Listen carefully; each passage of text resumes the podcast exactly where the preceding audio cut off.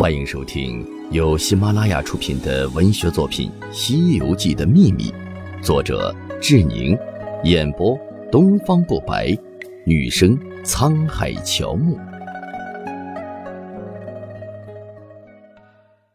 第二十三章：平天大圣牛魔王。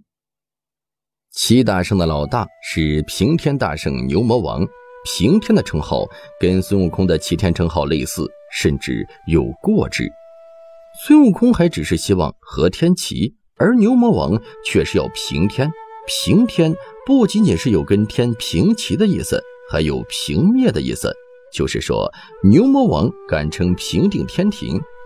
后来牛魔王展示的实力的确不凡，他也有七十二变，武艺也与大圣一般。在火焰山时，牛魔王说。